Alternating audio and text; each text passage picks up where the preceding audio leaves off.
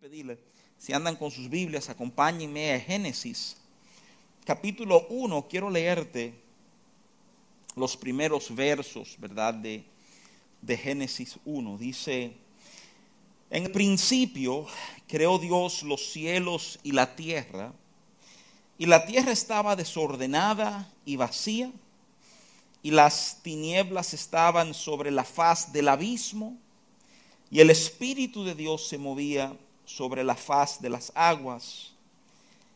Y dijo Dios, sea la luz, y fue la luz. Este es el principio. No solo porque el libro se llama Génesis, que literalmente quiere decir principio, ¿verdad? Ah, sino porque es a donde comienza la narrativa de todo. y es curioso eh, que cuando tú te acercas a esta parte de Génesis, este capítulo 1 que nos narra, ¿verdad? Toda esta creación, es curioso que aún gente que visitan iglesias que profesan ser cristianos, muchos piensan que esto es un mito, que esto no pasó exactamente así, sino que es una de las maneras en que Dios quiere que entendamos algunos detalles sobre el inicio de toda la cosa. Y simplemente déjame tomar un momentito, no voy a entrar en una apología de Génesis 1 extensa, pero déjame simplemente proponerte esto. Lo que tú entiendes sobre los principios es lo que te permite medir con precisión a dónde tú estás ahora mismo. Considera eso por un momentito. Si tú no sabes de dónde saliste o cómo comenzó nada, tú realmente no tienes un buen parámetro para medir a dónde tú estás ahora. Si tú te en 10 ahora mismo y tú estás muy contento con tu 10, eso muy bien puede ser porque tú no supiste que comenzaste en 1000. ¿eh? Y como tú no estás atento a que comenzaste con mil, celebrar tu diez luce como muy noble, muy correcto, ¿verdad? Tener estos puntos de inicio yo creo que son de enorme importancia en nuestras vidas. Sobre todo, sobre todo, déjame darte este detalle, el, viaje, la travesía de la historia humana, el propósito del corazón del Padre es volver todas las cosas a como eran en el principio. Si tú lees la palabra de Dios con cuidado, sobre todo el Nuevo Testamento, tú te vas a dar cuenta que el propósito de Dios no es meramente la salvación del hombre, sino la redención de todas las cosas en Cristo Jesús, ¿verdad? Y volver, digamos, a ese momento idílico, intencionado por Dios, a donde todo se manejaba en gracia, en plenitud, en, en su perfecto shalom, en su perfecto funcionamiento. ¿eh? Y de nuevo, si ignoramos o no valoramos o, o menospreciamos el principio, realmente estamos perdiendo perspectiva sobre nuestro presente. ¿eh? Hay algunos detallitos, en esencia un detalle, pero algunos detallitos que quiero resaltarte eh, de toda esta introducción, no solamente de la Biblia, no solamente de Génesis, sino de Dios, lo que la Biblia nos enseña de Dios desde el principio, ¿verdad?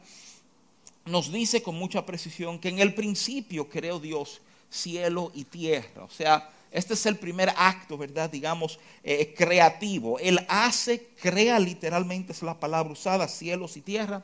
Y luego nos brinca a una tierra desordenada y vacía. Esa palabra hebrea desordenada literalmente quiere decir como, como sin forma. Algunos estudiosos dicen que esto tiene que ver con todo lo que pasó eh, en una creación pre-adámica, ¿verdad? La rebelión de Lucifer y otras cosas.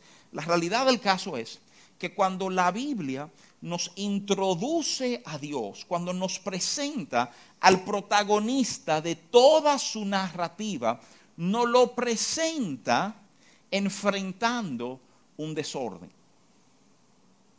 Así es que nos presentan a Dios. No presentan un panorámica, una panorámica esplendorosa y majestuosa del cielo y Dios sentado en un trono gobernando. No, no, no. Nos muestran un Dios, ¿verdad? Creando, ordenando, estableciendo lo que va a permitir que vida y orden plena pueda funcionar. ¿eh? Yo creo que eso es impresionante. Yo he dicho en momentos que si tú revisas a Génesis 1 con cuidado, tú te das cuenta que Génesis 1 tiene, digamos, igual enfoque o mayor enfoque en el orden que en creación. ¿eh? Es como decir, el, el orden va a garantizar que vida fluya. Y déjame simplemente proponerte que algunas cosas que voy a hablar hoy van a darte base para examinar orden en tu vida, ver qué tipo de orden tú estás llevando y por qué, ¿verdad? Pero no puedo, no puedo tapar que mi enfoque hoy, menos que el orden, pero profundamente conectado al orden, es la realidad de Dios decir, sea la luz, y que la Biblia te diga, y fue la luz. Es la realidad de este Dios creativo, de este Dios que crea. Aparentemente una, una habilidad, una destreza tan particular que el, que el enemigo es incapaz de replicar. El enemigo puede pervertir, pero no puede crear. Puede desviar, pero de él no sale nada. Pero no así con Dios. Dios habla y cosas suceden. Dios dice, sea la luz y la respuesta del universo literalmente es fabricar luz porque Dios mandó que fuese así. Fascinante en el tiempo de administración, Elvira hablaba de las palabras que Dios ha dado a nuestra vida. Yo quiero que tú entiendas, Génesis 1.3 es la razón por la cual se atesora tanto la bendición de Dios sobre nuestras vidas. El concepto de bendecir, literalmente una palabra compuesta, buen decir. La idea es que si Dios habla bien sobre mi vida, dado que este es el Dios que dijo, hágase la luz y se hizo la luz, si éste hablara bien sobre mi vida, entonces la expectativa es que bien se ha manifestado en mi vida uno tiene el entendimiento, ¿verdad?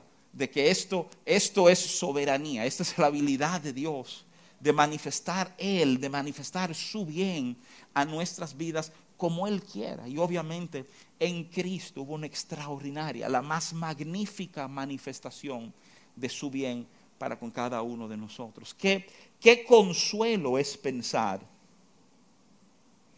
en la realidad de que Él es creador. hay, hay dos cosas, por lo menos dos cosas, que realmente creer en un Dios creador hace en nosotros. Lo primero es que podemos, podemos descansar porque Él es un Dios capaz de crear. ¿eh? Podemos descansar porque Él es capaz de hacer lo que hace falta. Si en algún momento tú te has detenido y tú has visto algo, tú has eh, medido algo y tú entiendes que estás corto, que hay como un vacío, que no, no tenemos, déjame decirte, tranquilo, que el Dios que crea es a ese Dios que le hemos creído. Y qué extraordinario consuelo para nuestros corazones. Siendo más joven, yo creo que yo sufría de un eh, desorden obsesivo compulsivo, ¿verdad? Yo era de estos muchachitos que ponía todo en orden, todo en orden. Y si tú querías ver una crisis en mi vida, que algo tuviera fuera de orden. Yo no estoy hablando de algo grande, yo estoy hablando de la pistolita de uno de mis juguetes. ¿eh? Eso era suficiente para volverme loco, porque falta algo, falta algo, algo está fuera de orden. Y hay un grupo aquí, hay un grupo escuchándome que entiende exactamente lo que es eso el sentirte que ansiedad domina tu vida porque algo falta, qué paz hay cuando entendemos que conectamos con un Dios capaz de crear lo que necesitamos. ¿eh? Hay, hay un bien, hay una tranquilidad que llega, hay un, hay un darme cuenta, no sé si te ha pasado que tú has reaccionado como que tienes que resolver algo y después te recuerdas, ay no, ya eso está resuelto. ¿eh? Eso es, eso es parte del bien que se desprende de entender a este Dios creador. Ahora, déjame ir conectando esta verdad de este Dios creador con, con nuestras vidas. ¿eh? Porque la realidad es que si nuestro Padre es creador, de alguna manera, eso es algo que se va a reflejar en nuestras vidas. Permíteme, permíteme enseñarte algo curioso en el consejo de la palabra de Dios, en el libro de Éxodo, el segundo libro de la Biblia, capítulo 31, del 2 al 5 nos presentan a alguien, nos presentan un personaje, un personaje que tú no oyes mencionar mucho, y es un personaje de muchísima importancia. Te voy a explicar por qué, ¿verdad? Dice Éxodo 31 de 2 a 5, dice, mira, este es Dios hablando, yo he llamado por nombre a Bezelael, hijo de Uri, hijo de Ur, de la tribu de Judá, y lo he llenado del Espíritu de Dios, en sabiduría y en inteligencia, en ciencia, oye esto, y en todo arte, para inventar diseños, para trabajar en oro, en plata y en bronce, y en artificio de piedras, para engastarlas, y en el artificio de madera, para trabajar en toda clase de labor. Y Dios está señalando a esta persona, a Besalael, ¿eh? para que Moisés lo encargue de la obra de, establecer el tabernáculo, la, la primer, el primer lugar que Dios habitó en la tierra. Ahora, yo he oído en muchos momentos referencias a Bezalael diciendo que en esencia, ¿verdad? Es, es el primer artista que la Biblia resalta. Y, y yo creo que eso es justo, eso es fiel, ¿verdad? O sea, al pasaje que uno está leyendo. O sea, eh, tenía estas habilidades, estas destrezas, estos dones, ¿eh? pero yo no quiero que ignores que cuando se refiere a él, la primera característica que resalta Moisés en Éxodo es, y lo he llenado del Espíritu de Dios. Considera esto. La primera persona en toda la Biblia señalado como lleno del Espíritu de Dios es un artista. ¿eh? Y, y, cuando se señala este artista, el enfoque está en sus capacidades creativas, en su habilidad de tomar algo y hacer otra cosa de este algo que él tomó. Déjame trasladarme mentalmente aquella discusión de Jesús con un grupo de fariseos, a donde el tema dominante es el tema de paternidad. Y en un momento, ellos diciendo, bueno, no sabemos quién tú eres, pero nosotros somos hijos de Abraham, Jesús le tira y le devuelve diciendo, si ustedes fueran hijos de Abraham, las obras de Abraham harían. Ahora, Óyeme bien, es importante entender esa declaración de Jesús, porque es una declaración que te enseña, te está tratando de ayudar a entender cuál es el propósito de paternidad. El propósito de hablar de padres es que los hijos andan, ¿verdad?, en, en las gracias de los padres que le precedieron. Jesús literalmente le están diciendo, es que ustedes alegan ser hijos de Abraham, pero ustedes no hacen lo que Abraham hiciera. Y si ustedes realmente fueran hijos, ustedes estarían haciendo lo que Abraham hacía. ¿eh? Y de nuevo, te lo quiero resaltar, digamos, uniendo conceptos, uniendo ideas, tratando de ayudarte a entender que le servimos no solamente a un Dios capaz de crear, que a donde no hay es capaz de decir que haya y entonces hay, sino que sucede que ese Dios es nuestro Padre. ¿Eh? Y, si ahí conectamos con Jesús, entenderíamos de alguna forma ¿eh? que si Él es creativo, entonces sobre mi vida hay un, hay un llamado, hay una destreza. Fíjate, que somos muy rápidos en catalogarnos y decir, yo, pero oígame, pastor, yo no tengo absolutamente nada de creativo, yo no, yo no puedo dibujar, yo no toco ni siquiera la puerta, ¿verdad? O sea, yo no, o sea, yo no soy una persona eh, artística y quiero, quiero simplemente detenerte por un momentito y decirte, mira, déjame ayudarte a entender que cuando estamos hablando de estas capacidades creativas, no estamos limitando nuestro pensar únicamente a las artes plásticas eh, o a la música. ¿eh? Estamos hablando de una capacidad innata que Dios ha sembrado en cada uno de nosotros, que cuando se despierta, cuando conecta con Él, es desde esa vena creativa, esa vena que, que ve lo que otro no ve, a donde tú comienzas a descubrir caminos que otro no pudo ver. Tú comienzas a ver puertas abiertas que otro ni siquiera se dio cuenta de que estaba ahí. Hay, hay, una manera inclusive en que somos capaces de secuenciar nuestras palabras que mueve el corazón de gente. Todas esas gracias son un reflejo ¿eh? de una creatividad que Dios ha sembrado en nuestras vidas, una creatividad que pienso que muchos de nosotros medio hemos puesto de lado, que muchos de nosotros menospreciamos, porque pensamos que es asunto de muchacho. ¿eh? Qué curioso, qué curioso. Hay un, un pastor de renombre en los Estados Unidos que hizo la referencia de que nuestro, nuestro sistema educativo ha robado nuestra creatividad no han acostumbrado a mirar problemas y a enfrentarlo desde una única perspectiva. ¿eh? Cuando en Dios somos despertados para ver múltiples perspectivas de un solo tema, de un solo incidente, de un solo momento. ¿Para qué? Para que tú sepas a quién tú tienes que mostrarle misericordia, con quién tú tienes que ser paciente, a quién tú tienes que abrazar, a quién tú tienes que confrontar correctamente. Hay este, este mover de Dios en nuestras vidas. Este, este anhelo de, por decirlo en términos muy populares socialmente, de pensar fuera de la caja, de salir de nuestro cuadro.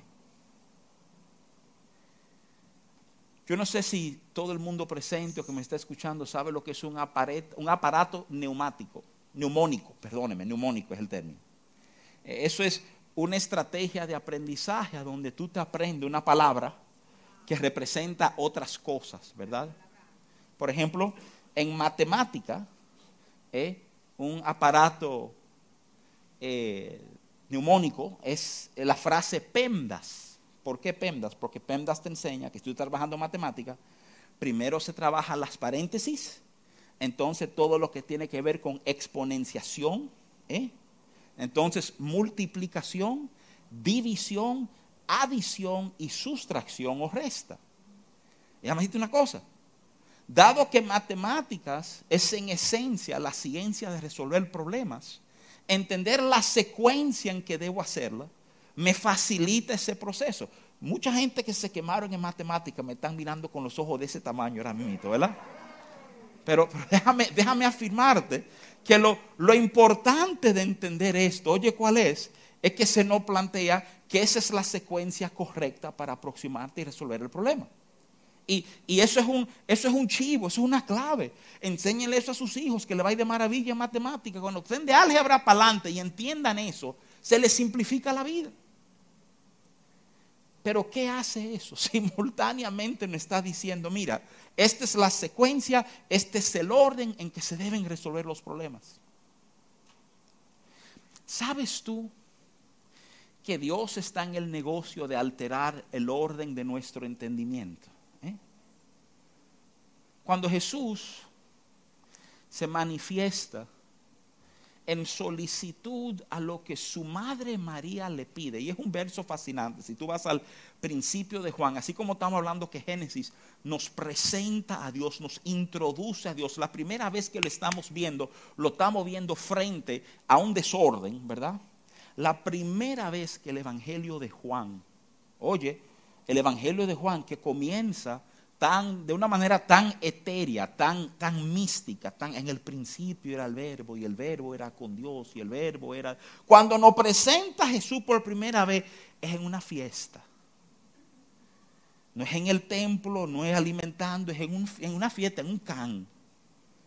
Y tremenda, tremendo momento porque viene su mamá a decirle, decirle, mira, hay un problema. Y a lo mejor uno dice, ah, chévere, hay un problema, está en, una fiesta, pero vino a resolver un problema, ¿eh? Hasta que tú te enteras cuál es el problema. Se acabó la bebida. ¿eh? Considéralo. O sea, el, el, primer lío que ponen a Jesús a resolver en el Evangelio de Juan es que se acabó la bebida. ¿eh? Y, y entonces hay una lección profunda que no es nuestro enfoque aquí. De Jesús decirle a María, no es mi tiempo, no es mi hora y sin embargo cede lo que ella quiere. Muchos han enseñado de cómo ese, ese vínculo, ese afecto con Él, ¿verdad? Hace que Dios se mueva a nuestro favor. ¿eh? Entonces, eh, lo tremendo es, mucho conoce la narrativa. María dice, hagan todo lo que le diga, él manda a llenar unos tanques grandes. Y cuando viene el maestro de la ceremonia y él prueba el vino que está en estos tanqueros, el tipo, el tipo se siente en la obligación de, señalar la falla en el protocolo que se ha dado. Le aclara a los, a los novios, ven acá, pero mis hijos ustedes si son pariguayos, es que el vino bueno se tiene que servir adelante. Y aquí entre nosotros, eso es porque después que tengas fumado todito, tú sacas el malo barato y nadie se da cuenta de lo que está bebiendo, ¿verdad? O sea, pero el bueno debe ser primero. Pero ustedes lo han dejado de último. ¿Eh? ¿Por qué? Porque la manera en que Él responde, la manera en que Él resuelve, la manera que Él hace cosas, choca muchas veces hasta con nuestro entendimiento de cómo las cosas deben resolverse. Déjame eh, explicarte algo, saltarte algo también, que viene del Evangelio de Juan, capítulo 11. Tiene que ver con dos hermanas en profunda necesidad, en profunda necesidad porque su hermano acaba de morir y por todo lo que implica la narrativa que sabemos de ellas, no estaban casadas ninguna de las dos.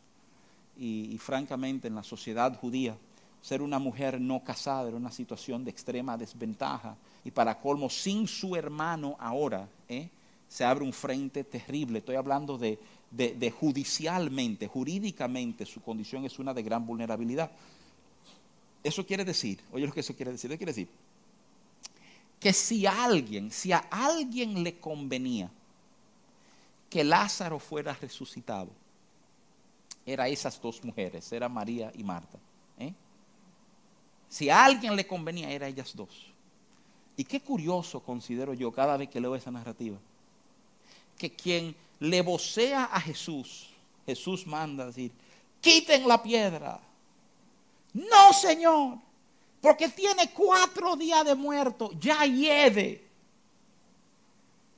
Es justamente una de estas dos mujeres. Qué curioso que necesitando que Dios obre a nuestro favor, necesitando ver su mano, necesitando experimentar un milagro, a veces los mayores obstáculos a esos milagros somos tú y yo que entendemos que ya eso tiene un proceso y el proceso se está cumpliendo. No interfieras. Y tratamos de frenar un Jesús que está obrando a nuestro favor. ¿Eh? ¿Por qué? Porque nos falta ese entendimiento creativo, ese entendimiento de gracia, de un Dios. Eh, la falta de creatividad nos hace abrazar el sistema, el programa, la fórmula y la regla. ¿eh? Y te voy a decir algo. Hay lugares a donde abrazar fórmulas y reglas son de mucho beneficio. Tienes un llamado a que los estudiantes de física, química y matemática se rebelen y no abracen ninguna fórmula. No, hay mucho valor en fórmulas. El problema es que hemos llevado las fórmulas más allá de las ciencias aplicadas, le hemos aplicado a nuestras vidas. Y no nos hemos dado cuenta que nuestra misma fórmula una y otra vez hemos, hemos limitado lo que Dios puede hacer a nuestro favor. ¿eh?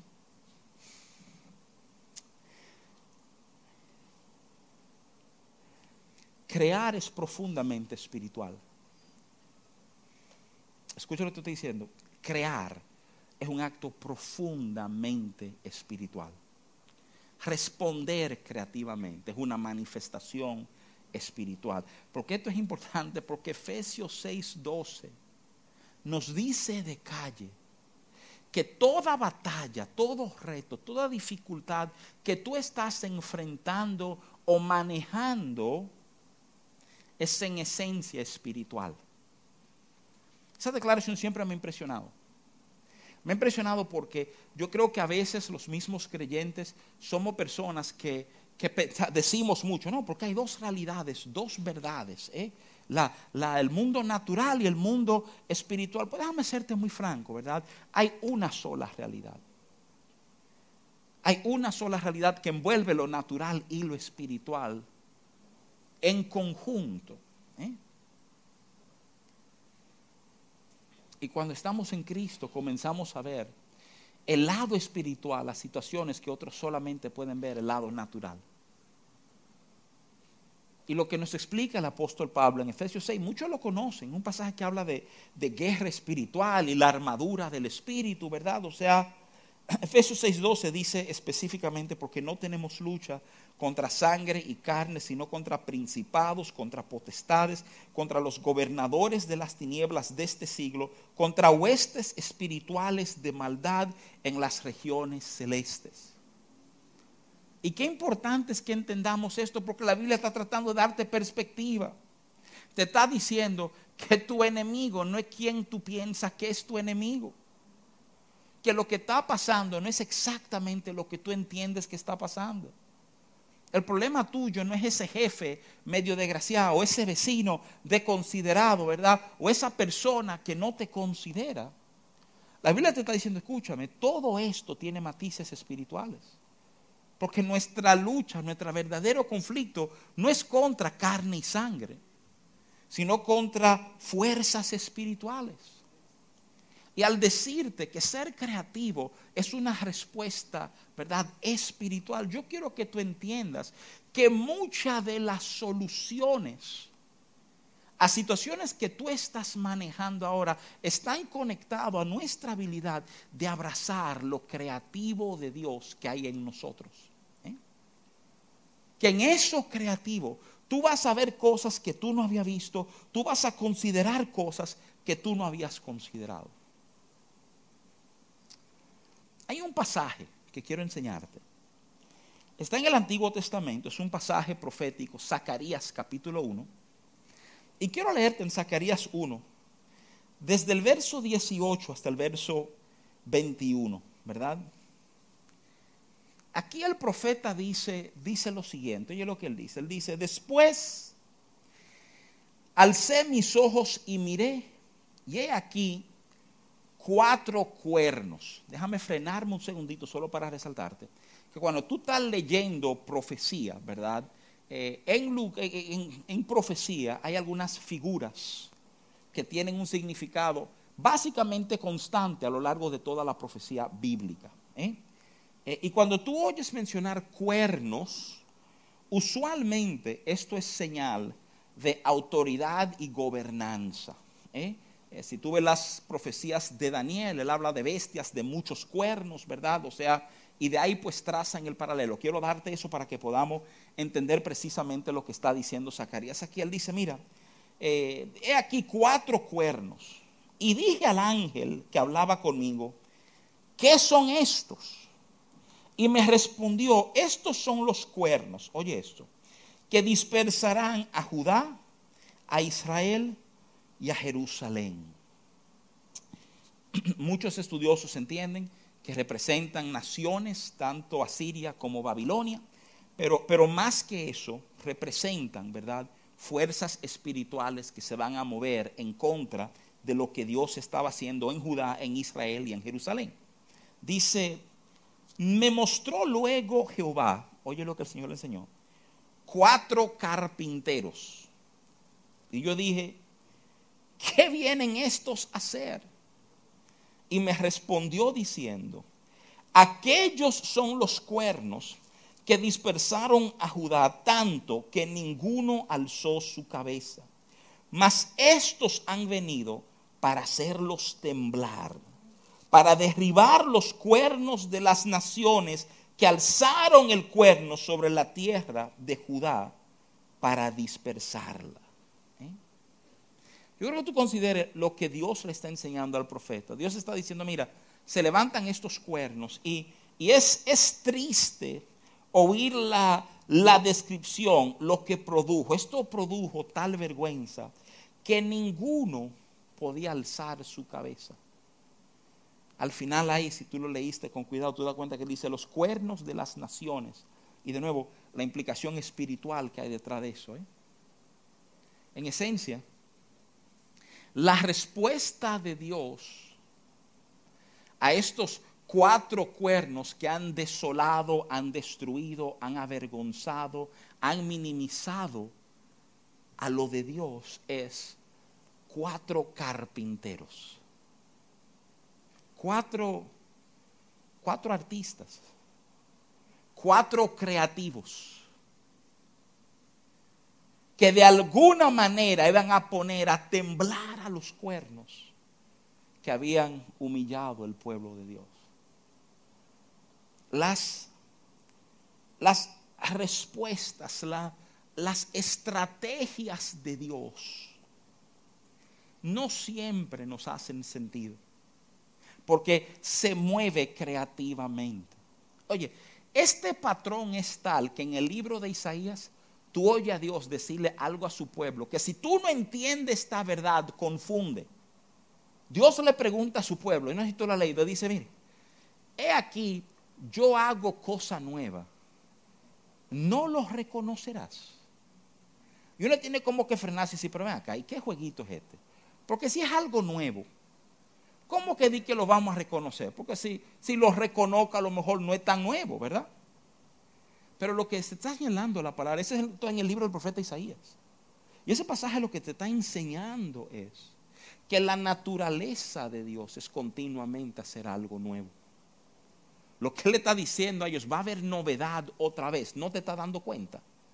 Otra vez voy a hacer algo nuevo, algo diferente.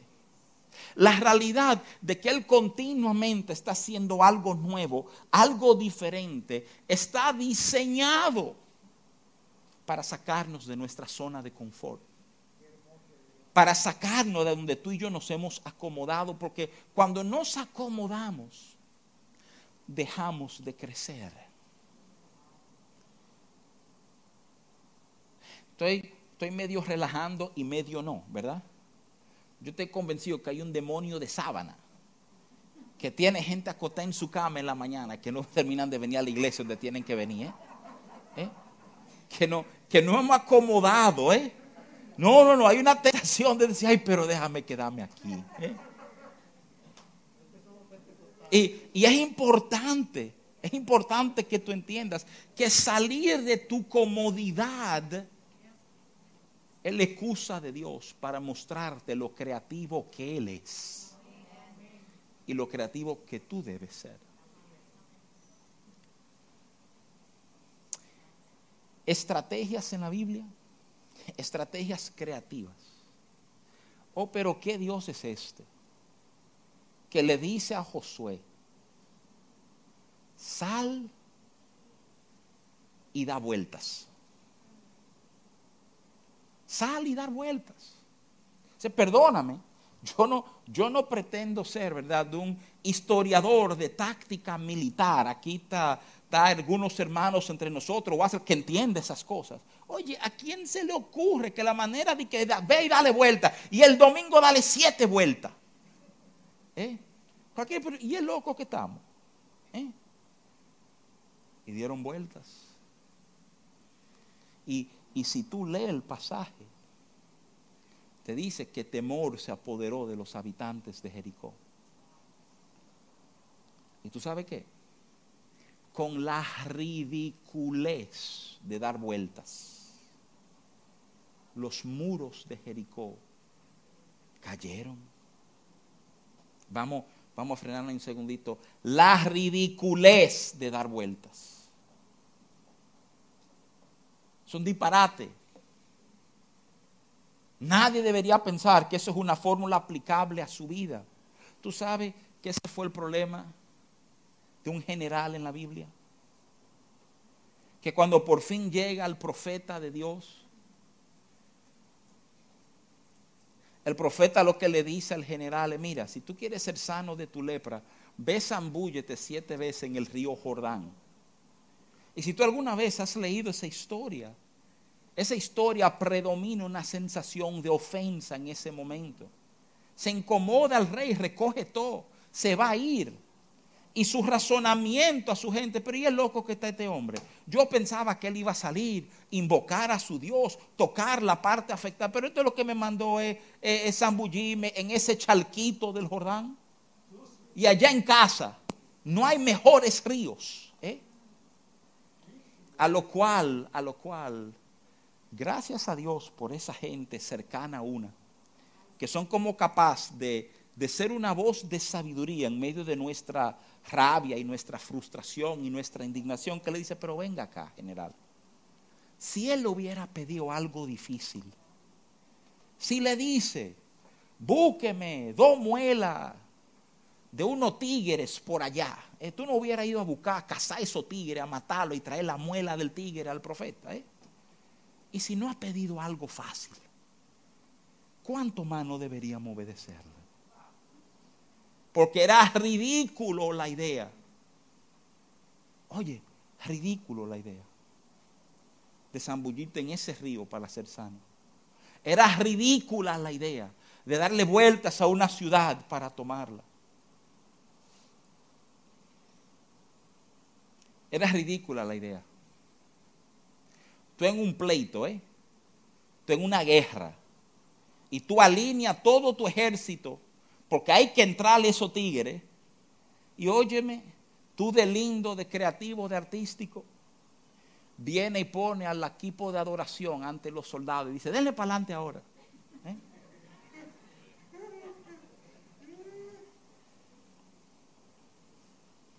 Segunda de Crónicas 2021 en la NTV dice que los adoradores caminaban delante del ejército.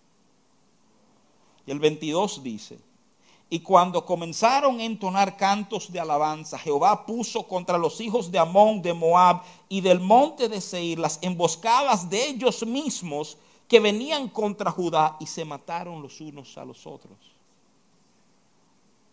Puso los adoradores alante, dice, oh, pero genio. Esa gente guarda, no se nos sirven para combate, ni para batalla, ni nada. Y poniéndolo a la, lo que pasa? Ignoramos el poder que hay en la alabanza. Ignoramos que para algunos de nosotros esta idea de, aprender a ser creativo tiene que ver con aprender a levantar mis manos y alabar al Señor frente a lo que me está pasando. Y muchos van a pensar que tú eres un ridículo y el respaldo y el favor y la bendición de Dios se verán a tu favor.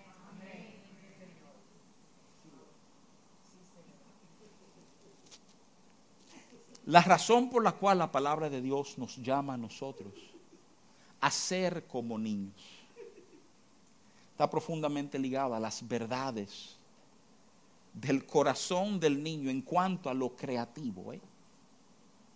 que se cree y es capaz de obedecer, aunque no haga sentido.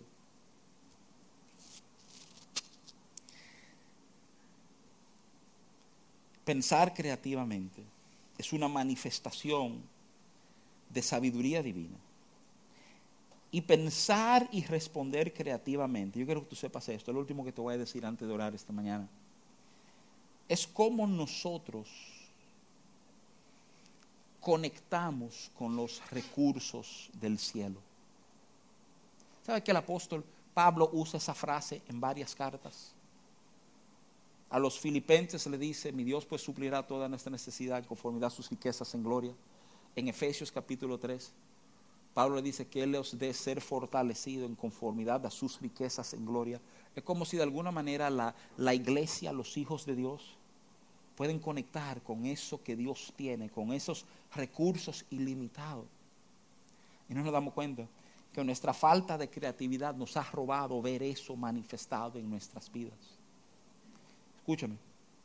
Esto es un llamado hoy a tu creatividad, a que despiertes,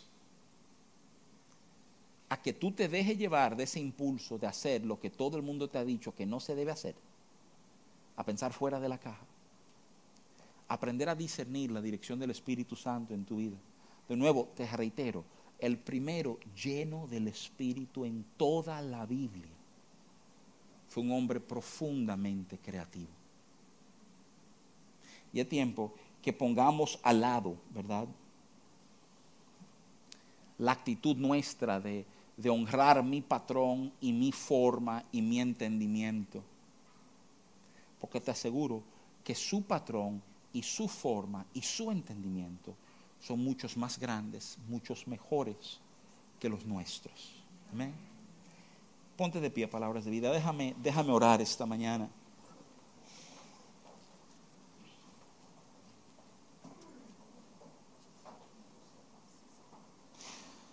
Padre, pienso en la cantidad de veces que hemos dicho que no soy creativo.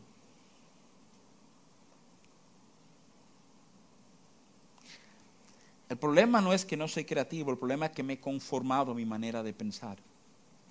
El problema es que mi inseguridad no me permite ver más allá de lo que yo entiendo.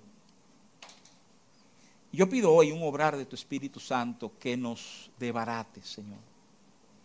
Que mueva profundamente nuestras mentes y nuestros corazones, Padre Santo. Rey, despierta hijos e hijas creativos en ti. Que cuando midamos nuestras circunstancias y estemos contabilizando los recursos con los cuales contamos para enfrentar el momento, para enfrentar el problema, para enfrentar la batalla, que nuestros corazones no nos permitan limitarnos a lo que nuestros ojos ven. Que entendamos que le servimos a este Dios que crea, este Dios que hace lo que se necesita. Padre, tu palabra enseña que tú pones en nosotros tanto el querer como el hacer por tu buena voluntad. Y yo pido que este sea un querer que sea avivado en nosotros. Permítenos responderte a ti no a los hombres. Yo creo que cada situación que estamos enfrentando muchas veces lo enfocamos y entendemos que con esta persona, pero francamente es una oportunidad de demostrarte a ti, de responderte a ti, no al momento. Despierta, trae solución. Trae entendimiento que no teníamos. Para tener entendimiento que no teníamos, tenemos, Padre Santo, que estar dispuesto a soltar el que sí tenemos. Que cada hombre, cada mujer que escucha mi voz sea capaz de decir, Señor, como tú quieras. Muéstrame, Señor. Dirígeme, Señor. Nuestra esperanza está en ti y en lo que tú haces. Qué extraordinaria verdad saber que hemos sido llamados en tu palabra colaboradores. Nuestro deseo de ser bendecido responde al entendimiento de que tú eres este Dios creador. Padre, cumple tu propósito. Abre puerta. Te encomendamos nuestras vidas en el nombre poderoso de Jesús. Amén, amén, amén. Quiero pedir que se sienten un momentito, hermanos. Quiero, quiero hacer una invitación particular. Oye, Oye lo que quiero hacer. Yo sé que acabo de orar, pero, pero estoy, estoy inquieto y quiero honrar eso. Mira, la frustración, óyeme bien, la frustración es la idea de que yo lo he intentado y lo he intentado y lo he intentado y lo he intentado y no puedo y no puedo y no puedo y me frustro porque francamente creo que no hay ninguna otra manera de hacerlo. Si tú has experimentado frustración, tú te encuentras frustrado y óyeme, para algunos de nosotros es un momento de confesión. ¿Eh? Yo quiero pedirte algo particular. ¿Puedo pedirte que te ponga de pie donde tú estás? O sea, no, no, a todo, al que se siente así, ¿verdad? Al que se siente así. Porque, porque quiero, quiero orar de manera particular por aquellos que se sienten que están luchando contra frustración, ¿verdad? Y quiero pedirle a algunos que están cerca, si pueden poner una mano sobre su espalda, sobre el hombro de esas personas se lo voy a agradecer. Déjenme, déjenme orar un momentito. Señor, esperanza verdadera se encuentra en ti.